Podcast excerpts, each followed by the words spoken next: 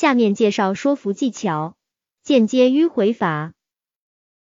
要说服别人，尤其是那些固执的人，不能直截了当的硬碰硬，要采取迂回的策略。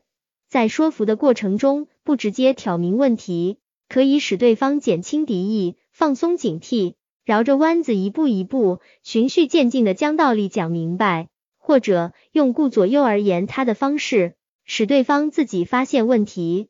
尤其是在说服重要人物时，要用间接迂回法。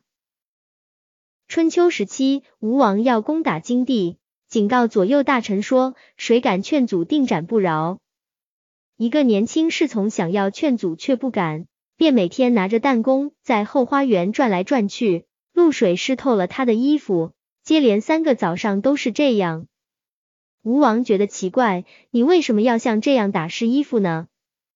侍从回答说：“院里有一棵树，树上有一只蝉，蝉停留在高高的树上，一边放声的叫着，一边吸引着露水，却不知道有一只螳螂在自己的身后。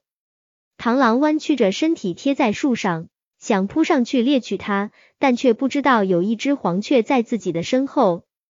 黄雀伸长脖子想要啄食螳螂，却不知道有个人举着弹弓在树下，正要射它。”这三个家伙都极力想要得到他们眼前的利益，却没有考虑到他们身后有隐藏的祸患。吴王听后若有所思，随后取消了这次军事行动。